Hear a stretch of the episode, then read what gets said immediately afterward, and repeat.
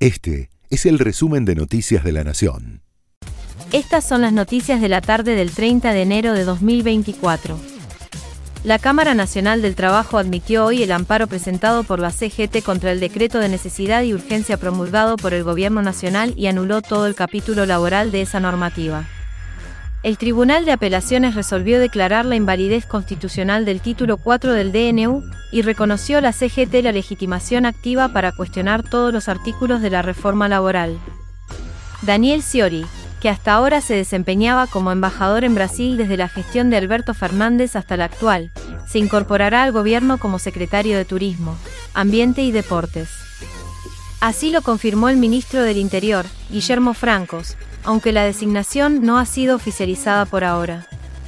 El jefe de gabinete, Nicolás Pose, comenzó hoy en Washington una visita de dos días en la cual se reunirá con altos funcionarios del gobierno de Joe Biden y del Fondo Monetario Internacional, un día antes de que el board del fondo se reúna para aprobar los cambios en la política económica que impulsó el gobierno de Javier Milei y liberar un nuevo giro por 4.700 millones de dólares americanos para la Argentina, clave para arraigar el plan de estabilización de la economía. Una nueva muerte en el Aconcagua vuelve a enlutar a Mendoza. Es la cuarta víctima de la temporada andina, y en este caso se trata de una deportista estadounidense, identificada como Sid Chamata, de 49 años, quien logró alcanzar la cima de la montaña más alta de América, pero sufrió un infarto de miocardio cuando descendía el Cerro Mendocino. La Federación Internacional de Historia y Estadísticas de Fútbol elaboró su tradicional ranking anual sobre las mejores ligas del mundo.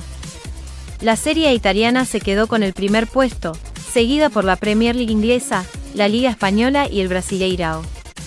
La Liga Profesional Argentina quedó en el décimo puesto, por detrás de la Liga Belga.